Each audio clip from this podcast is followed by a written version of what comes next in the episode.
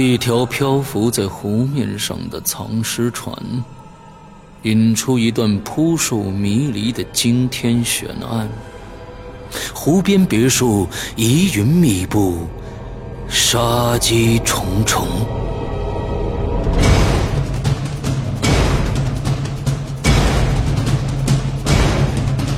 鬼影人间携手中国著名推理小说家蓝马，打造鬼影人间首部中篇推理悬疑音乐剧《湖边别墅的鬼影》。二零一三年三月十五日抽丝剥茧，全球首发。鬼影丛生，魅火舞动，精彩内容尽在鬼影人间苹果 APP。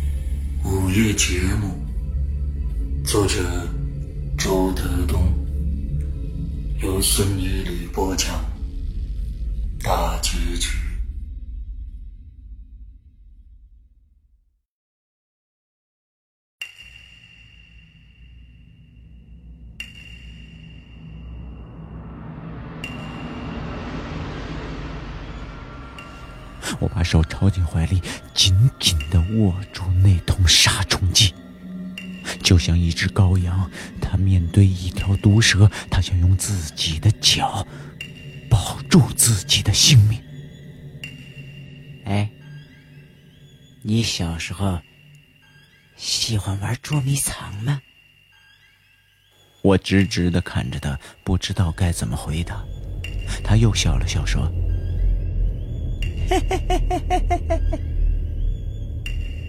我最喜欢玩捉迷藏了，而且我藏起来，谁也找不到我。只要我不出来，他们永远都找不到。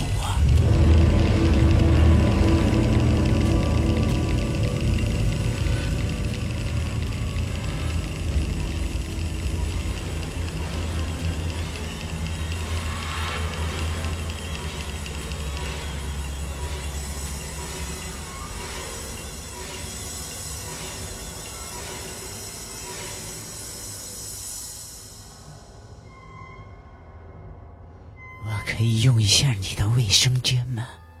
他突然说道。这个时候，我才说出了两个字：“啊，你用，你用。”谢谢你。说完，他转身朝厕所走去。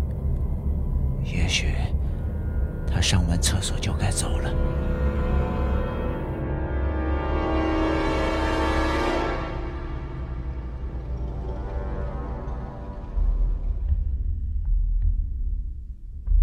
过了好长一段时间，我一直没有听见他冲水的声音。忽然，我想到了逃跑。可是，这是我的家呀，我往哪儿跑啊？我有点害怕了。我抓紧怀里的武器，悄悄的走到了卫生间的门口。我发现里边。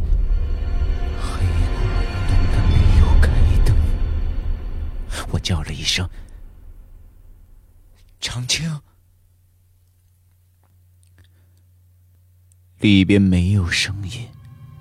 我敲了敲门，又叫了一声：“长青，你在里边吗？”这不是废话吗？他不在里边，在哪里？这个卫生间四周都是墙，没有窗子，里边还是没有声音。我轻轻的扭了扭门把手，里边锁着。我快步拿来钥匙，把门打开。里边静的可怕。我站在外面，把手慢慢的伸进去，打开了里边的灯。我傻眼了，里边空荡荡的，那个诡异的保安不见了。这家伙在跟我捉迷藏。我的眼睛快速在卫生间里扫视着，判断着他能够藏在哪儿。我猛地拉开了浴室房，没有人。我又打开了洗衣机的盖子，还是没有。可是除了这两个地方，哪里都藏不住人了。我静静地站立着，一动不敢动。这样会使我的听觉保持极度灵敏，没有一点干扰。四周太静了，就像一个没有居住的空房子。假如有个人在一个狭小的范围内跟你捉迷藏，可是你找遍了所有的地方都找不到这个人。怎么都看不到那张笑嘻嘻的脸，一直到天黑，一直到很多年以后，你都没有看到这个人，这是恐怖的事情啊！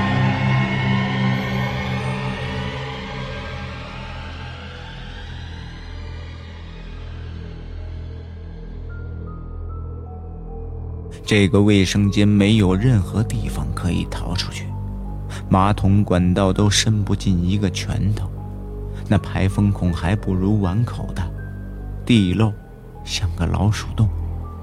但是我肯定，他就在这个卫生间里，正暗暗地笑着。可是我却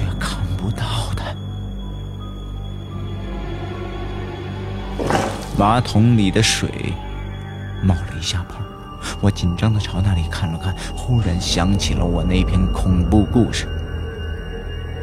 有个人把一条满身都是毛的虫子扔进了马桶，最后他又变成无数的虫子爬了出来。难道这个长青会从马桶里露出头？我紧紧地盯着那里，他又没有任何声音。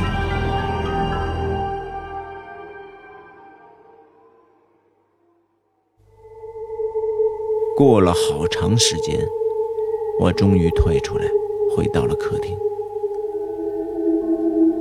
窗外是黎明前的黑暗。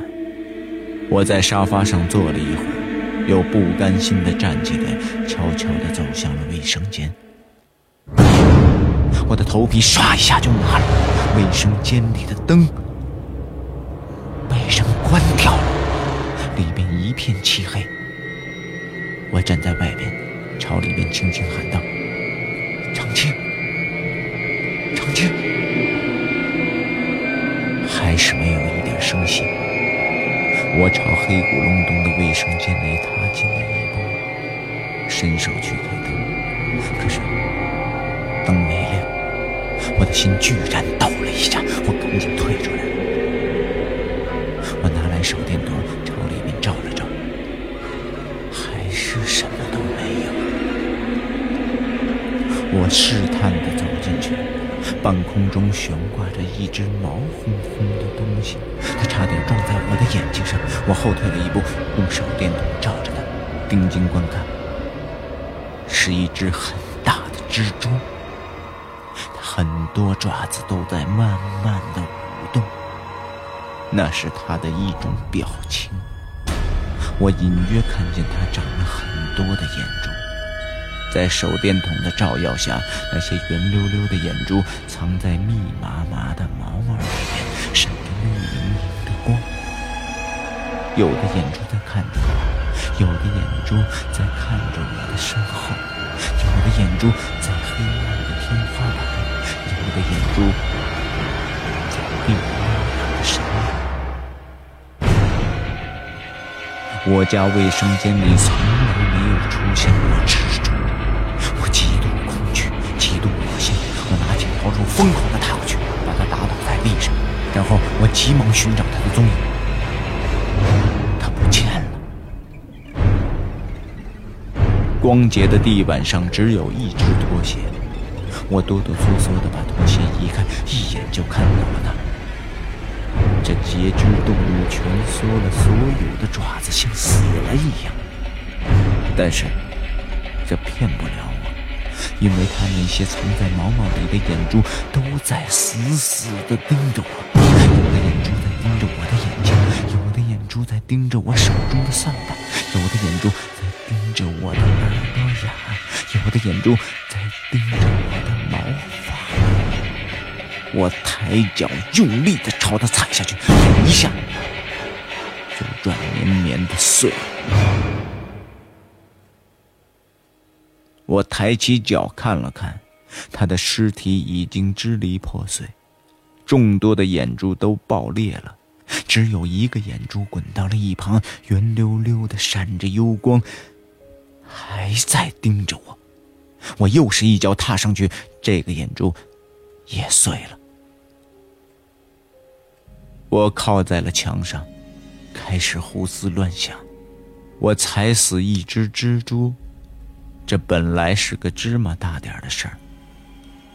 可是我担心明天早上我会看到一具七零八落人的尸体散落到卫生间里，他就是郊区电视台的保安常青。那样的话，我就成了一个杀人犯。一个肢解尸体的变态杀人犯，而且我把他的尸体埋起来都不行，至少文艺他知道昨天半夜长青来到了我家。如果说一个人因为杀死了一只蜘蛛而被判了死刑，那将是人类环保史上一件空前绝后的事情。我疲惫地回到了客厅。在沙发上坐下来，我的大脑好像没有润滑油的轮子，艰涩、质重、缓慢，它嘎吱吱的转着，转着。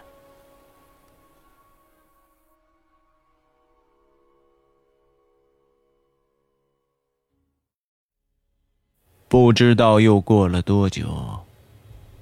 我迷迷糊糊听见有个人在叫我，周德东。我打了个冷战，却没有彻底醒过来。那个声音继续颤巍巍的叫着：“周德东，我在这儿啊！”我使劲睁开眼睛，确实是有人在叫我。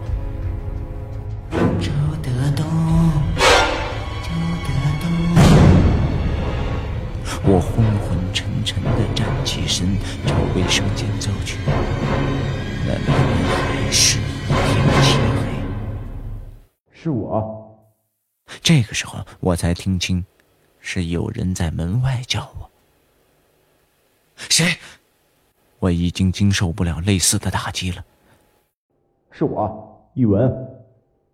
我抬头看了一下墙上的表，早晨五点四十分。这么早你来干什么？我在门里边问着。外边传来了声音：“你把门打开啊！”你你是伊文吗？你你来干什么呀？你怎么了？夜里你给我打电话，口气那么惊慌，最后你说了一声“完了”，电话就断了，我挺担心的，跑过来看看你。我的心一下放下来了。一确定他是我的同类，我感觉到他特别的亲切。我立刻伸手拉开门锁，可是我的手又僵住了。我想到了一个重要的问题，这个问题足以让我对他失去信任。他不是不知道我家住在哪儿吗？现在他怎么突然又找到了？我把手又缩回来了，低低的说：“一一文，你昨天晚上在电话里说。”你不是不知道我家住在哪儿吗？他似乎愣了一下，马上说：“我是不知道，要不然我昨天晚上就过来。今天啊，问了摄像，我才知道你家住这儿。是的，那个摄像来过我的家，他是顺路取过几篇恐怖小说的稿子，看样子。”这个译文没什么问题。我终于打开了门，译文一步就跨进来了。哎，你到底发生什么事了？他问道。我沮丧的说：“哎呀，你进来再说吧。”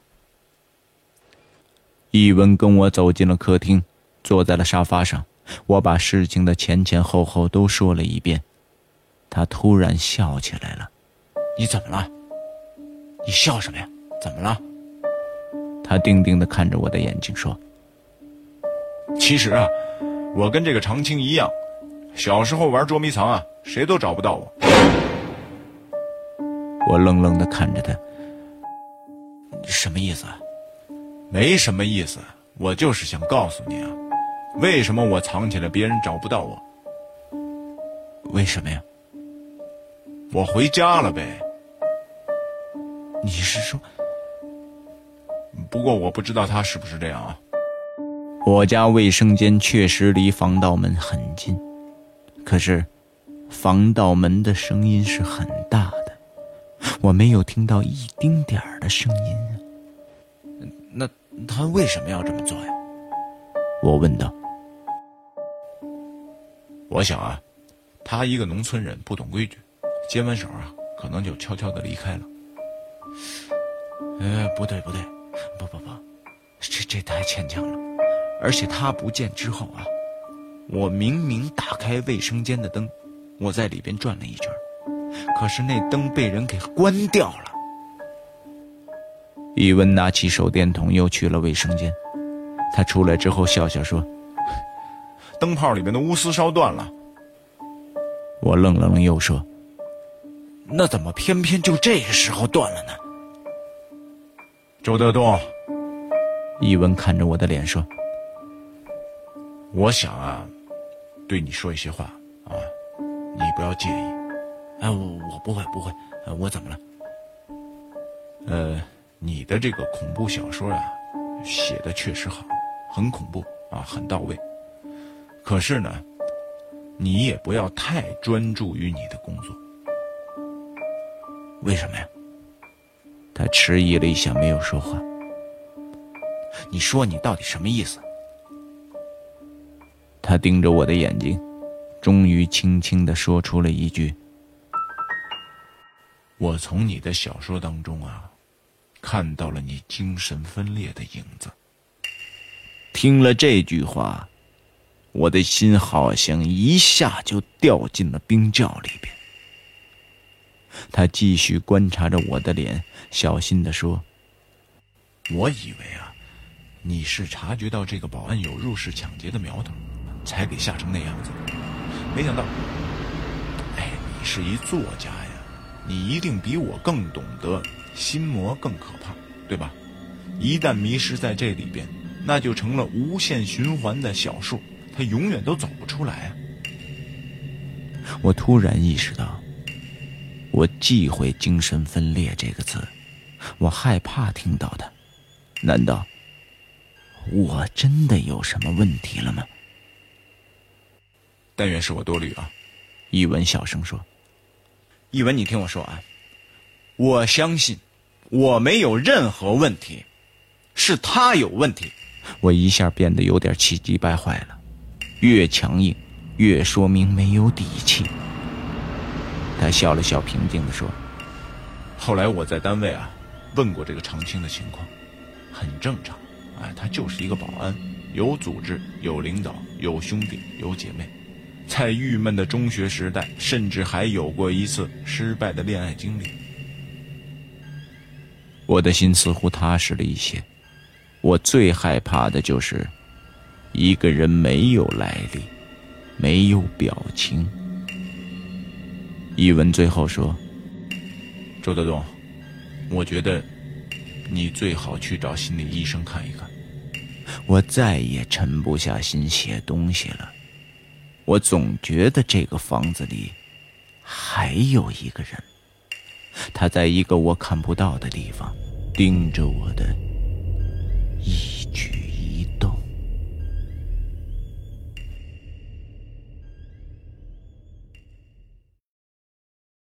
隔了一天，我给一文打电话，问那个长青有没有上班。一文在电话里惊慌的对我说：“，给你打电话呢，坏了，那个长青真的不见了。你的猜测也许是对的，也许他真的有问题。”说到这里，易文迟疑了一下，然后他小声说：“周德东，你一个人多保重吧。”终于，老婆回来了。尽管她比我的胆子小。可是有她在，我的心里还是会稳实许多。他乘坐的火车晚上到，我开车接他回来的路上，一文打来电话，他问我：“你在哪儿啊？”“啊，我在外面，怎么了？”“他出现了。”“谁呀？”“长青啊。”“哦，他上班了。”“没有，他刚才给我打电话了。”那他在哪儿啊？一文压低了声音，颤颤的说：“我说了，你可别害怕啊。他在你家里。”我一哆嗦，车差点撞到路边的树上。我把车停下来，颤颤的问：“你怎么知道的？”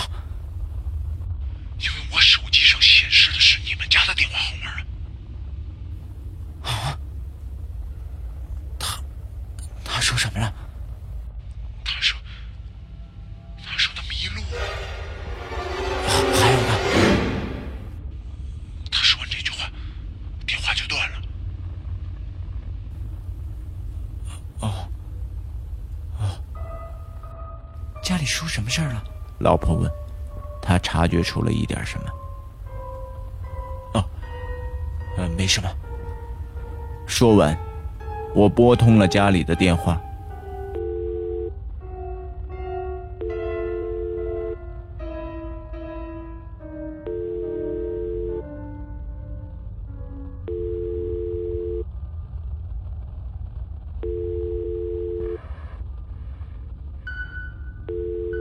没有人接。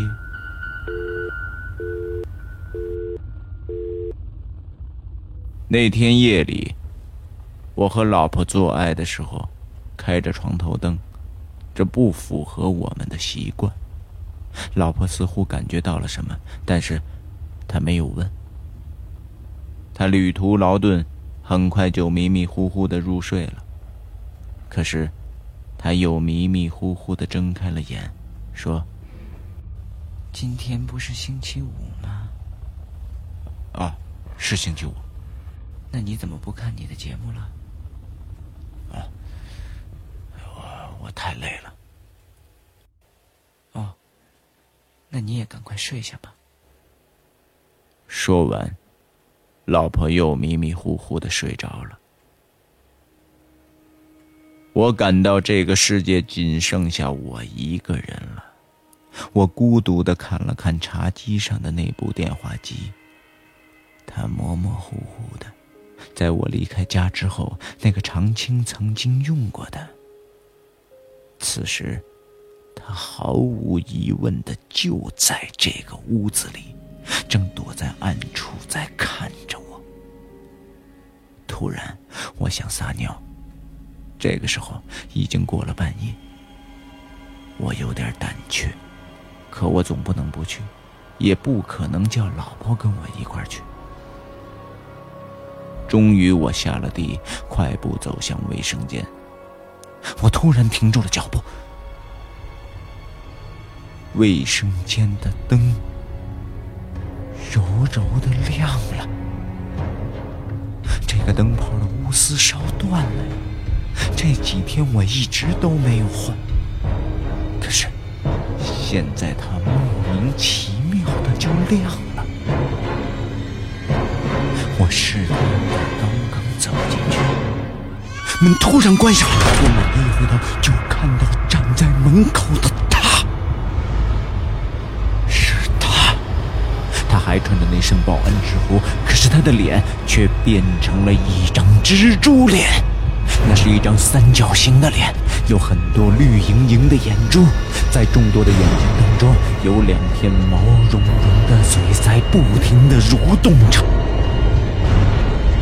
在这狭小的卫生间里，站着只有我和他，显得十分的拥挤。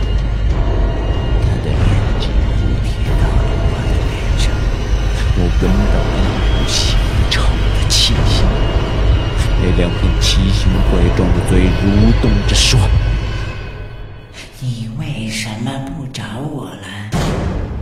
我呆呆地看着这个怪物，已经不会说话了。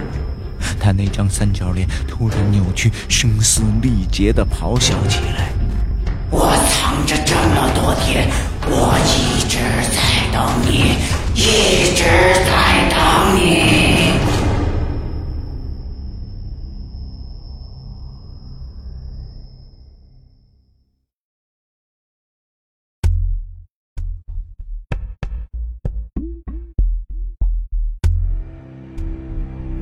我缓缓地摔倒了，我的脑袋撞伤了，缝了六针。我从医院回到家的第二天上午，我老婆发现她的钥匙不见了，那上面有她单位的钥匙，有家里的钥匙。这件事一下让我见到了一丝光亮。当天下午，我就开车去了电视台。一文不在。那个摄像告诉我，他突然辞职了。我一下意识到了什么，急忙问：“呃，那个长青上过几次镜头啊？”他想了想说：“三次吧。”我一下就懵了。这期间，只要我给这个摄像打个电话，就什么问题都解决了，多简单。可是，这世上很多事情就是这样阴差阳错。接着，我去了电视台的人事部，从一个工作人员的口中，我又得到了一个重要消息：译文，大约是半年前进入电视台的。听说他以前是一个挺有名的化妆师，而那个长青，就是他介绍到电视台当保安的。两个人是什么关系不详。最后，我见到了人事部存档的译文身份证复印件。他本名叫张译文，他家的住址我去过，给他的妹妹张艺娟送过钱。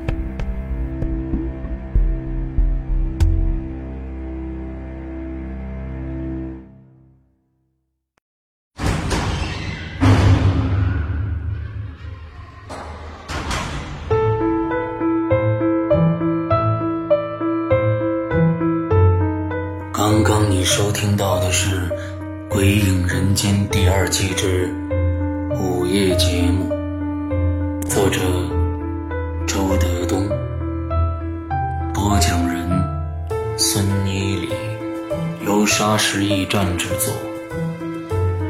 下周五晚二十三点五十九分，请继续收听。